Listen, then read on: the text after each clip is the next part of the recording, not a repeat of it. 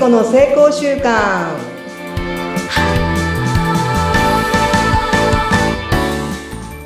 皆さんこんにちは。エンパワーメントコーチ健康習慣コーチ健康経営アドバイザー 内閣府地域活性化伝道師ラジオのパーソナリティ健康かける幸福トークのメインメインパーソナリティ などなどいろんなことをやっています。でも一つ人や組織の天才性を目覚めさせるこれを使命として活動しております。よろしくお願いします。はい、加藤聖子さんです。なんかいっぱい、き先週よりまた増えた気がしますけども、人や地域の天才性を創造する、見つける専門家でございます。加藤聖子さんのお相手は、フリーアナウンサーであり、研修講師であり、インタビュアーのうなみくよです。よろしくお願いします。よろしくお願いします。聖子さん、そこなんか言い言いながらもわけわからんなってきた。い言いたいこといっぱいあるんだよね。実はこう中にいっぱい持ってらっしゃるからね。そうそうまだまだちょっとだ次回は言おうかな。また変わりますよ。来週もよろしくお願いします。いや、聖子さん、でも、それにしても先週のあの、牧野さんの話、うんすんごい面白くって、ますうん。何でしたっけ？あの、こう、人って法則性があるよってお話しされてたじゃないですか。はい。法則性っていうのは、よくあの、耳にはするんですけど、こう、上がったり下がったりとかっていう、こう、繰り返しのことでもあるんですか？あの、いろんな法則があって、物事、あの、私たちは波でできていて、うんあ上がれば下がる。はいはいはいはい。ね、上がれば、こう波って上がったら下がるじゃない？そうね。上がって下がって上がって。これって法則なんで、ええうま、だから、うまくいく、いき始めたら必ず何か、こう、課題が出てくる。そしてまた、こう、うまくいくっていう。なるほど。これも法則なんですね。そう。で、まあ私たちはうまくいくとかいかないって言ってるけど、関係なくて、上がったら下がるっていう、これ法則なんです。だってああ、、そっか。うんうん振り子もそうじゃない？右に行ったら左に行くっていう。そうね。大きければ大きいほど反対側にも行くって言いますもんね。あ、それも法則なんですね。そうなんですよ。なんか、物事には法則、ね、このす世界には原理原則と法則がいっぱいあって、うんうん。その法則に乗ればいいんだけど、なんかやっぱり自分らしくとかさうん、自分っていうものを確立するっていうことがあまりにも今の世界で、それが大事ってなんかされてるじゃない？うんうん。私もそれを探してずっと来たんだけど、いや、それよりも、その、宇宙の法則とか原理、原則とか自然の法則を見て、それに合わせていく方が、最近は楽だなって思っている加藤聖子でございああ、ます。なるほど。いいですね。あ、そう、宇宙の法、私も最近すごいその宇宙の法則とか、すっごい気になってて、うん。よくそういうの見てる動画とかでも。うんあ あとその、その、上がったら下がるっていううんうんのは、経営がこう、うまくいってる時こそ下がうんる、た時のことをイメージして対処す、うんリスクを考えるっていうケースさんにもお会いしましたし、うん。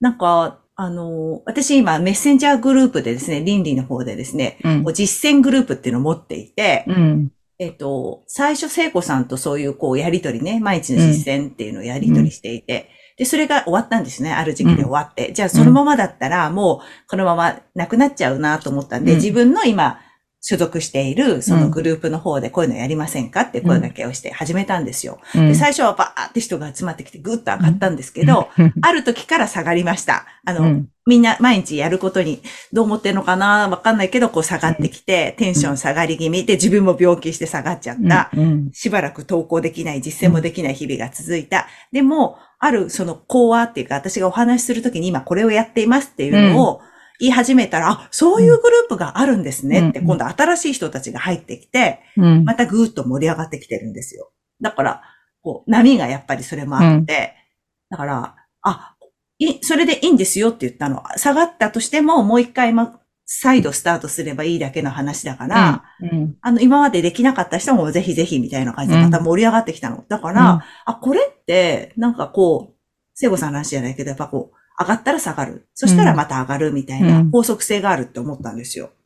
そう。うんで、落ちた時が大事で、この落ちた時に落ちっぱなしにするんじゃなくって、落ちた時にどうするかっていう、まあ改善ですよね。うんうんうんこれって、経営にもつながるから。この改善のスピードを速めるとか、改善の方法をやっぱたくさん出していくっていうことが、うん私は経営につながってると思うので、なんかこういう法則、原理原則を見つつ自分の会社を見ていくときに、落ちたって大丈夫。だって必ず上がるようになってるから、みたいな。うんうんうん。そう思ってると違いますよね、気持ちの上で。うん、全然違う。うん。その先に何が見えるのかっていう、やっぱりその先ですよね。うんうん。そういうその意識のを変えていく、見方を変えていくっていうのが、あの、大事だなと思ってます。なんかそういう時ってわかんないポイントとかあるのかな？例えば一人だと限界があるなっていうのをすごく感じていて、自分一人だと。うん、うん。聖子さんはなんかもうそういう時になりそうになる前にもこう事前対策みたいなのはやっぱりされてると思うんですけど。そうですね。えっと、うん波が上がる、いい調子だなと思ったら、波下がるって思って、次の対策を考えるとか。やっぱね。はい。で、えっと、落ちた時に気持ちも落とさない。あ、数字は落ちたとしても気持ちは落とさない。うんうんあ、いいですね、それ。気持ちを一緒に落ちちゃうとずっと落ちっぱなしになるから、気持ちは、この先に何が見せてもらえるかとかさ、何を見たいかとかさ。そっちの先に目を、目線をやるとか、ああとはもう一つは自分を俯瞰してみる。そんなことをやってます。あ。うーん、やっぱ違います。そのプロのやっぱりコーチから聞くとやっぱ違うなと思いました。いいですね。ありがとうございます。いえいえ。で、そんな、なんかね、やっぱりこう、目線が持てるのも、ちょっと牧野さんね、パート2なんですけど、私は彼のか彼から学んだのは、無邪気さなんですよ。無邪気さ？んうん。邪気がない。あ、邪気がないと言って無無邪気ですね。はい。うん。もうあのね、なんか自分が見つけた植物の上かな。なんかその植物をこう、見た時のあの顔？子供みたいな、うんうんうんうん。本当に無邪気なうん顔をしてるんですよ。写真がちゃんと飾られてるんですね。飾ってあってもあの笑顔は絶対作れないし、うん、心からの。心からそれを喜んでいる感じがしたのね。ええかわいい。それを邪気がない状態で無邪気イコールうんうん子供心、ああ、子供心。子供の、子供って私も孫ができて、もう無心なんですよ。もうそのことをやりたくてやりたくてしょうがなくって、壁があろうが、うまくいかなかろうが、前に前にしか行かないんですよ。うん損得やめんどくさいや、うんえーっと、これがいいか悪いかなんか一切考えてなくって、前に成長していく。そのスピードの速さはやっぱりその無邪気。はあ子供の無邪気。そう。そうお孫さん見て思うんですね。うんで、なんかクライアントさんとも話しても、僕子供ができて、子供の成長がすごすぎてうん、僕は何もできてないって焦るんですよって。この子階段上がるときに前に前にしか行かないんですよって。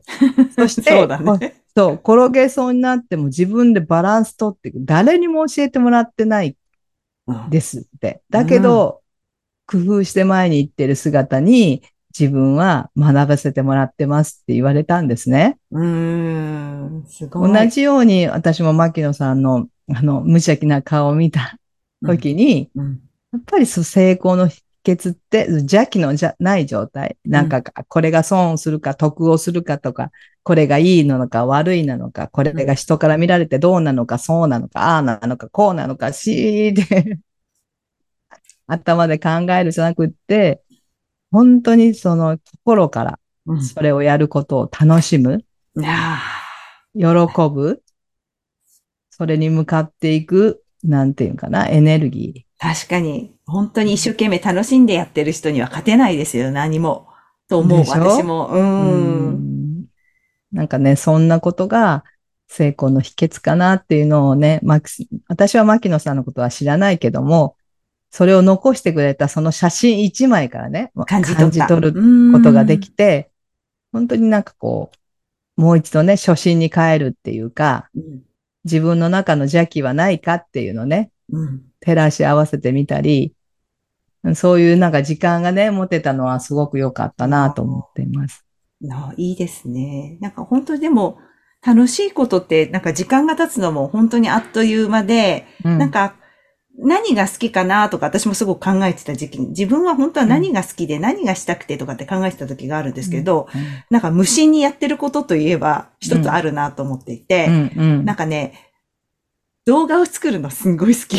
あ、そう？え初めて知った。あ、そんな凝ったものじゃないよ。もう簡単にこう繋いで、うん。やっぱりその、それって私もうテレビ局離れてだいぶ何年経つ ?4 年ぐらい経つんですけど、もともとそういう、なんだろう、こう、私映像作ってた人じゃないんですけど、やっぱりそういう世界にいたじゃないですか。だから、うんこの、例えばどっか旅行に行ったって言ったら、うんこれをどうやって見せようとかって撮影して、えー、すごい。もしくはそれをなんかこう面白く使うにはどうしたらいいのかっていう頭を使ってる自分がいたりとか、うんなんか楽しんでこう、没頭できるってね、結構そういうものだったりするっていうことに、だから不思議なんですけど、なんか喋りだったんだけど、実はこっちの方が好きだったのかもと思いながらやってます、最近。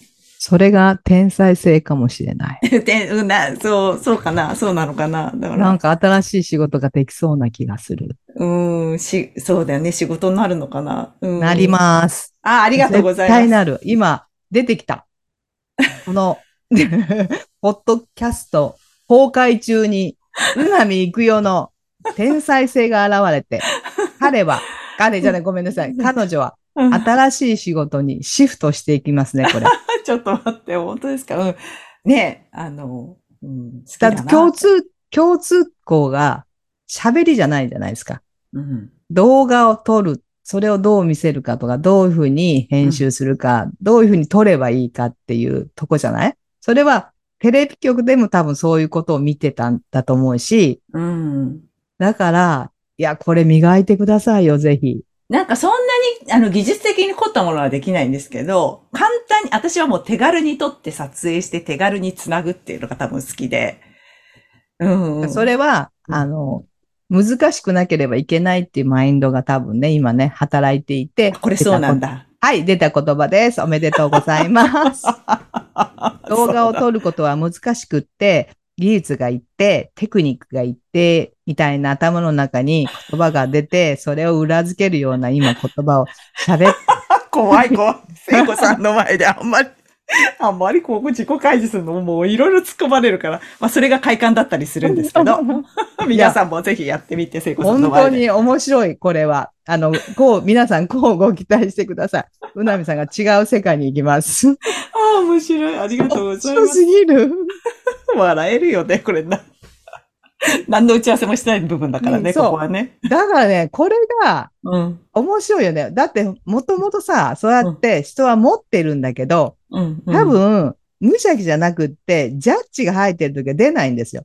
確かに。まさしく今日、無邪気っていうテーマで話したら、うん。うなみいくよ様が、無邪気な自分の本音を語ってくれたと。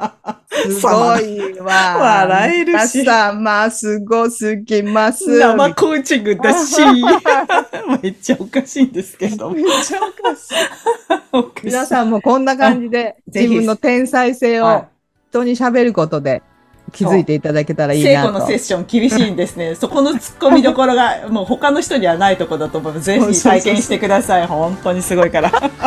ぜひ、あの、メールかメッセージかいただければ。LINE でも、はい、お待ちしていは何でまもあの、皆さんの天才性を目覚めさせます。す。はい、よろしくお願いいたありがとうごします。ざいます。はい、ありがとうございました。